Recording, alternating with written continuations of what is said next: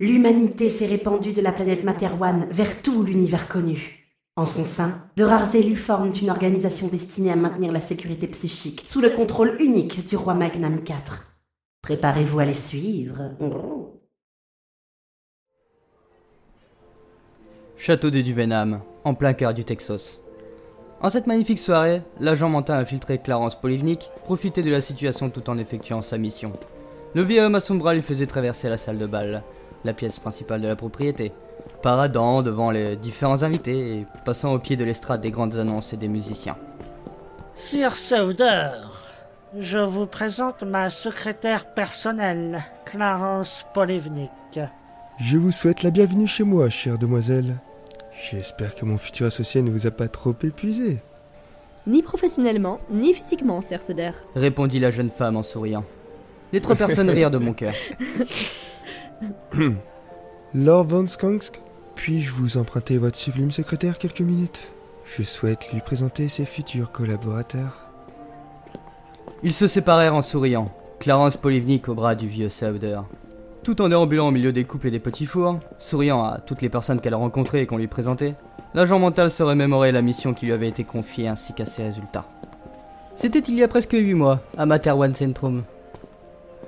Dans le bureau de son chef, le major Estréon, elle se tenait debout, droite comme un i, ainsi que son jeune collègue, l'officier Al Gorsman.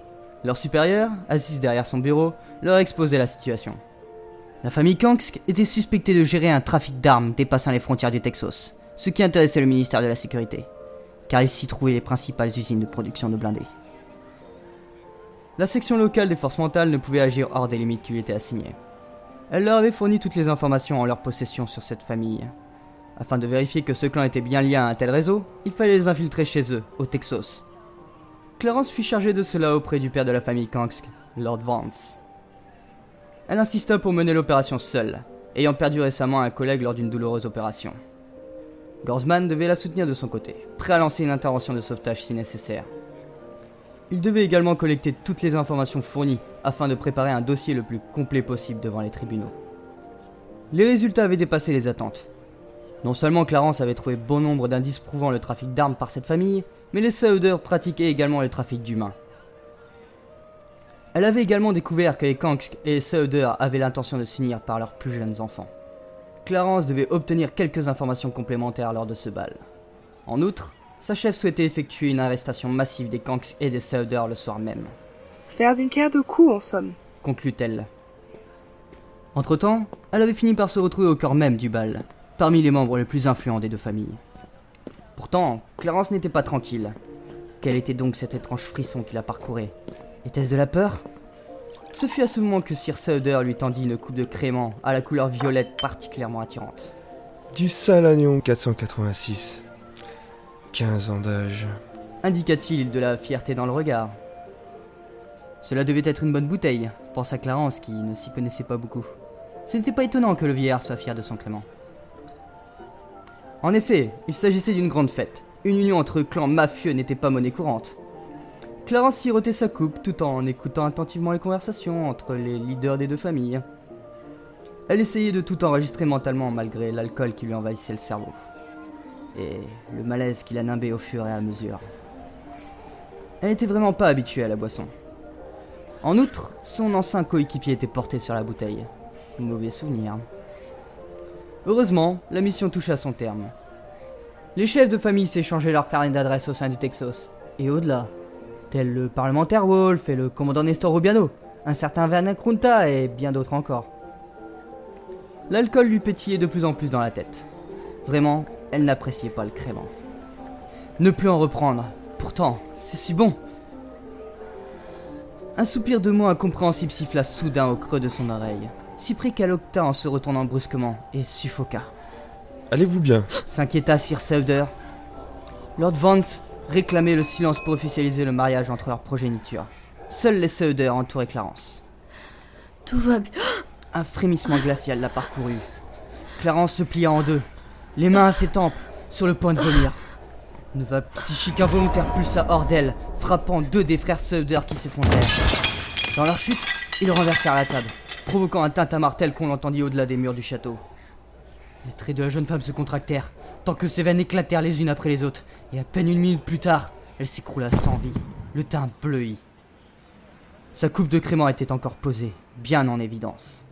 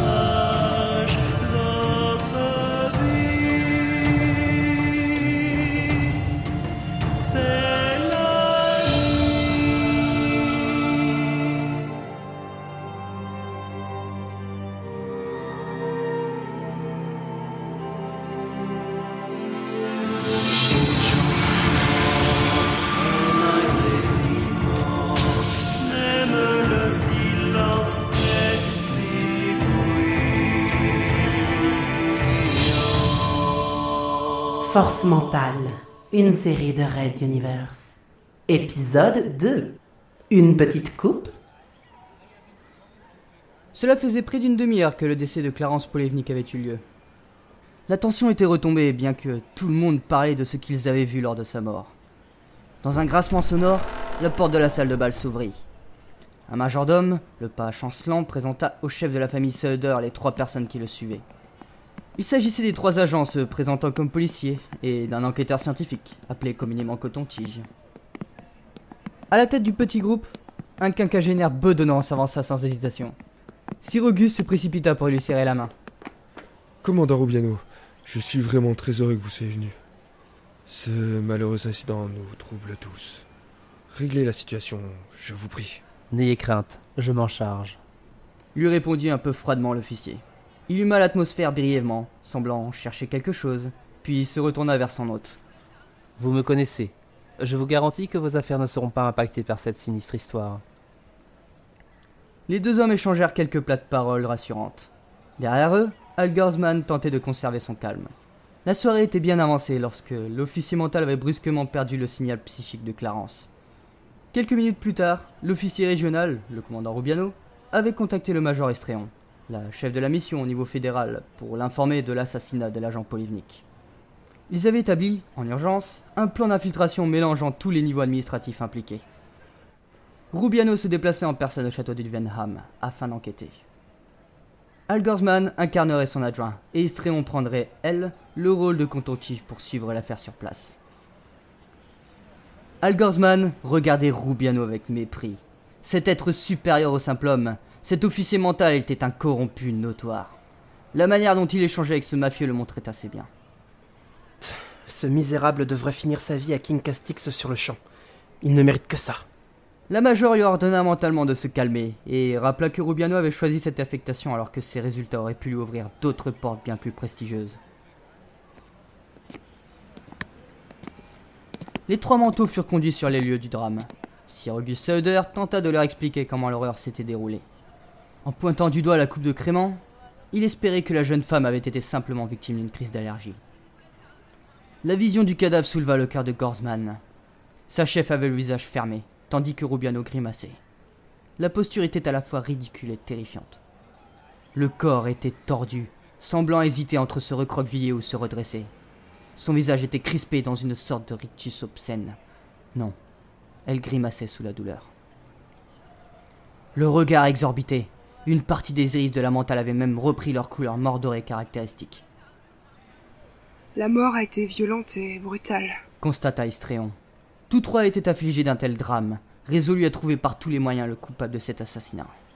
Sir, prononça gravement Rubiano en se retournant vers Sauder. Je crains que cette histoire ne soit plus dramatique que vous ne le pensiez. J'aimerais pouvoir interroger l'ensemble des personnes présentes ici. C'est un meurtre. Cette dernière affirmation interdisait toute réclamation de la part du mafieux. Le commandant mental se dirigeait vers l'estrade qui surplombait la salle de bal. Il saisit le micro, se racla la gorge et annonça sobrement. Mesdames et messieurs, ici le commandant de police Nestor Rubiano. Je suis en charge de démêler les faits entourant ce terrible accident. Je vous demande toute votre collaboration envers moi et mes collègues. Merci de votre attention. Sur un bord de table, proche de Clarence, trônait le fameux verre de crément dont le violet luisait d'une teinte étrange. L'agent Gorsman se dirigea vers un petit groupe. Il était cependant trop inexpérimenté pour s'en sortir seul. C'est la raison pour laquelle la Major Istréon resta liée à lui par l'esprit. Du coin de l'œil, le jeune mental aperçut Rubiano qui se dirigeait vers Lord Kangsk. Istréon le ramena à la réalité. Il faut te présenter. Utilise ta couverture. Dis que t'es là pour enquêter sur cet homicide.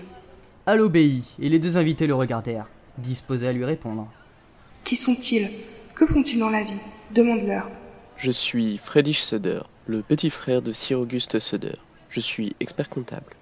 Répondit le premier. Petit impertinent. Une dame ne travaille pas. Je me nomme Alieta. Alieta Söder. Je suis l'épouse de votre hôte. Oh, veuillez m'excuser, madame. Prononça à contre-coeur l'officier mental, Ce genre de personne n'apprécie pas qu'on ne sache pas à qui on s'adresse. expliqua le major. Ça n'aide pas à conserver les couvertures. Al n'était vraiment pas très à l'aise sur le terrain. Qu'ont-ils fait au cours de cette soirée? Je discutais avec des amis dans la finance. Répondit Friedrich, qui hésita avant de continuer. Vous savez, ce soir, enfin, les effets de cette nuit auraient fortement influencé la bourse et les sociétés dont j'ai la charge. J'accueillais les invités. Répondit sèchement la maîtresse de maison. Elle finira par se calmer. Ça ne jouera pas dans l'enquête. D'accord, merci. Fit Al, mal à l'aise. Au moment de la mort de Clarence Polivnik, que faisiez-vous? Nous n'étions pas loin d'elle. Admis Friedrich. Nous étions en train de féliciter nos enfants pour leur mariage. Mademoiselle Polivnik était à côté de nous lorsqu'elle a eu cette attaque. L'expert comptable mit une main devant sa bouche, bouleversé. Et vous connaissiez bien Clarence Polivnik Pas tant que ça, en fait. On ne connaît pas très bien la famille Kans quand j'y réfléchis. Alieta C'était une fille charmante, bien que trop belle à mon goût. En fait, si elle n'était pas aussi jolie, elle aurait été sympathique. Le major ne put s'empêcher d'éclater de rire à travers l'esprit d'Al. Dans le même temps, Friedrich foudroya la maîtresse de maison du regard. Le mental les remercia et continua ses interrogations auprès des autres invités. Il n'apprit pas grand-chose de plus sur les circonstances du décès. Les suppositions les plus folles sur le verre de crément furent particulièrement présentes parmi les convives, non celles qu'il était abrité par un esprit malin. Malgré tout, de nombreux invités affiliés au Kangsk estimaient que les Söder avaient empoisonné la jeune femme. Le major résuma sa pensée. Politique ou ésotérique, décidément, tout tourne autour de cette coupe. J'ai vraiment l'impression que la mort de Clarence ne leur fait ni chaud ni froid. Sales humains. fulmina Hal. Dans le même temps, le commandant Rubiano utilisait une autre méthode d'interrogatoire. Il sirotait un verre de vin tout en écoutant parler ses interlocuteurs, intervenant de temps en temps afin de diriger la conversation. Il avait notamment appris comment Kangsk était entré en contact avec l'agent Polivnik et l'avait intégré à son cabinet personnel. Dommage qu'on ait perdu un tel talent. Songea l'officier mental. Il était réellement troublé par la perte de la jeune femme, mais resta concentré. Le devoir avant tout. Entre-temps, le vieux Sauder les avait rejoints, et la conversation avait donc changé de direction. La mort de Clarence. Bon, pas de quoi effrayer un éléphant melotte, selon une expression tropicalienne, sauf que les deux chefs de clan étaient en train de s'énerver. En effet, Kangsk, sachant que seuls les Sauder encerclaient la jeune femme au moment de sa mort, commençait à les accuser de l'avoir assassinée. Rubiano regarda le petit four dans sa main, un toast à la crevette plumée surmonté d'une rose pamplune. Il ferma les yeux, humant le parfum de la fleur et lança une image mentale aux deux mafieux. Chacun eut l'impression de se retrouver au milieu d'un jardin idyllique. Calmez-vous, messieurs. Et revenons-en aux faits, je vous prie. Fit Rubiano d'un ton las. Les pères de famille s'excusèrent et continuèrent, chacun exprimant son horreur devant l'état du corps de la défunte. Cela intrigua le mental, qui obtint des précisions sur le comportement de la jeune femme lors de ses convulsions. Elle avait l'air de se défendre, conclut-il. Mais une autre question taraudait les mafieux qui s'entretenaient sur le comportement des invités à la suite de la mort de Clarence. Le commandant allait intervenir dans la conversation, mais il se retint. C'était également intéressant de voir comment réagissaient les convives en cette situation. Cette dernière inquiétait Kansk et Sauder, qui voyaient leur alliance fondre comme neige au soleil. Chaque camp se renvoyait la balle, accusant l'autre d'avoir exécuté la jeune femme pour éviter cette alliance considérée par certains comme contre nature. Peut-être même était-ce un plan machiavélique, destiné à faire couler l'une ou l'autre des familles et l'envoyer en prison ou encore provoquer une guerre ouverte entre elles. Les deux chefs s'excitaient de plus en plus. Ils devaient rétablir l'ordre au plus vite, sinon les convives risquaient d'en venir aux mains, dans l'hypothèse la plus optimiste. Rubiano reçut un message psychique de la major qui souhaitait savoir où en étaient ses interrogatoires. Alors pied de ses deux collègues, un fin drap blanc recouvrait maladroitement le corps sans vie de la pauvre Clarence Polivnik, Rubiano portait son attention sur un point proche du plafond. Il abandonna les pères de clan à leur querelle, pour rejoindre ses compagnons. Tout en terminant son crément, ses yeux fuyaient de droite à gauche, semblant poursuivre quelque chose. Bon, résumons. Soupira Istréon. Notre agent infiltré est assassiné au cours de sa mission, donc sur le territoire ennemi. En outre, elle est encerclée au moment de sa mort par un groupe notoirement opposé au Kansk. Clarence Polinique décède par empoisonnement, semble-t-il, du vin posé ici à cette table. J'ai tout bon? Les deux familles s'accusent mutuellement du meurtre. Rappela Hal. La major fronça le nez. C'était une organisatrice, pas une enquêtrice. Elle n'aimait vraiment pas cette histoire. Elle remarqua l'activité du commandant régional. Celui-ci était agenouillé auprès du corps. Il avait soulevé le drap qui masquait le visage, mais semblait plus intéressé à promener son regard dans le vide, plongé dans ses pensées. Rubiano? L'interpella Istréon. Nestor se redressa et se posta face à la coupe fatale. Il était temps d'en finir. Oh, arrêtez-les tous et qu'on n'en parle plus. Fit-il, las. D'une part, les indices convergent, et d'autre part, votre mission était de toute façon de les appréhender. Les autres le dévisagèrent bouche bée. Sans attendre de réponse, il se saisit de la coupe de Clarence, la renifla et la vida sous le regard horrifié de ses collègues. Au même instant, tous trois ressentirent un souffle glacial les traverser, tel un hurlement d'outre-tombe.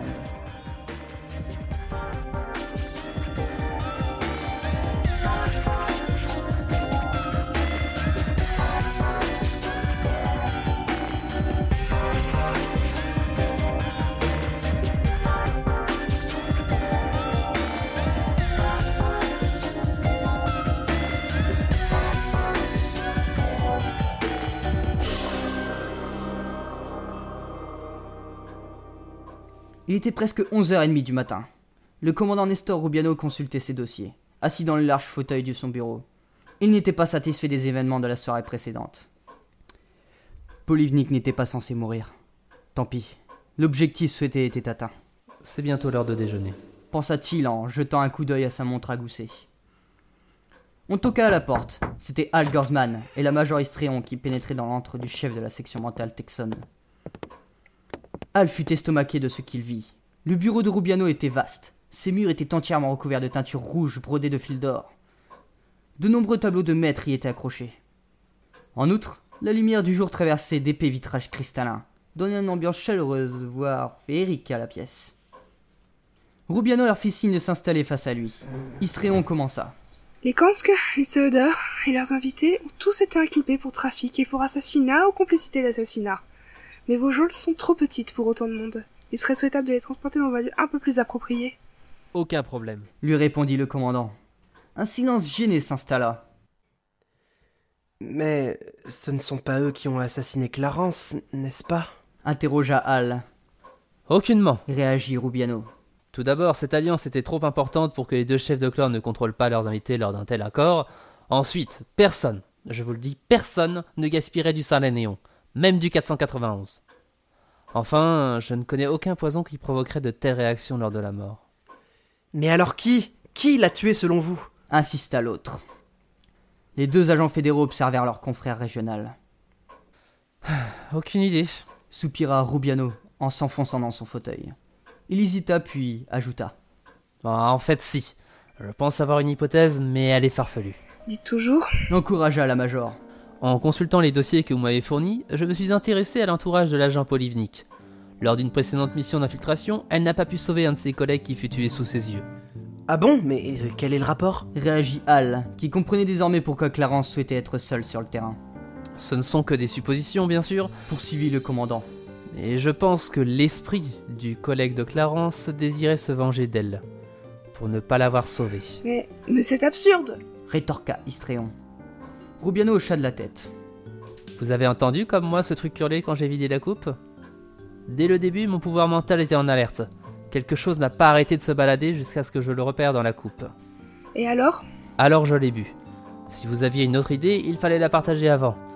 Dans tous les cas, l'esprit n'a pas aimé. Il est parti sans demander son reste. Vous savez, on ignore beaucoup de choses de nos capacités mentales, euh, spécialement avec un agent hautement entraîné. Je ne serais pas surpris qu'un jour, on découvre qu'il existe des cas similaires. Le silence retomba. Les deux autres s'interrogèrent du regard, se demandant s'ils avaient affaire à un génie incompréhensible ou à un fou.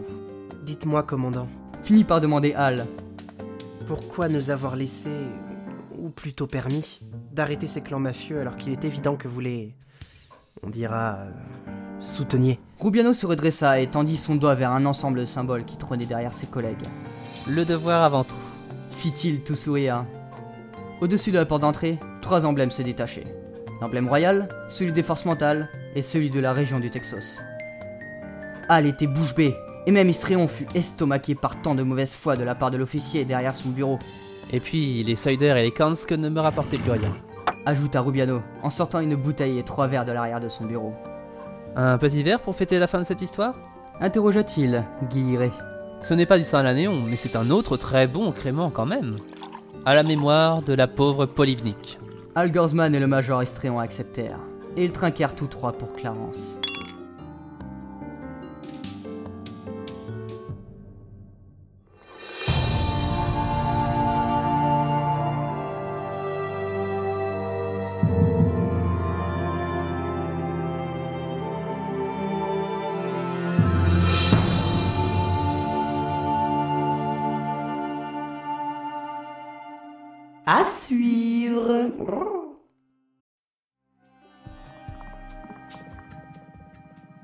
Psychiatrique dédié au manteau, le lendemain. Les Toac ouvraient les yeux dans une chambre. Vous restez verrouillé à mon travail d'analyse. C'est votre droit. Nous poursuivrons donc de manière traditionnelle. Les Toac ne sentirent une présence qu'au dernier moment. Des pensées menaçantes troublèrent soudain sa sérénité. Un flot ininterrompu de pensées inconnues le traversa alors l'esprit, tandis que la bataille psychologique commençait. Je m'appelle MT Rends-moi ma liberté.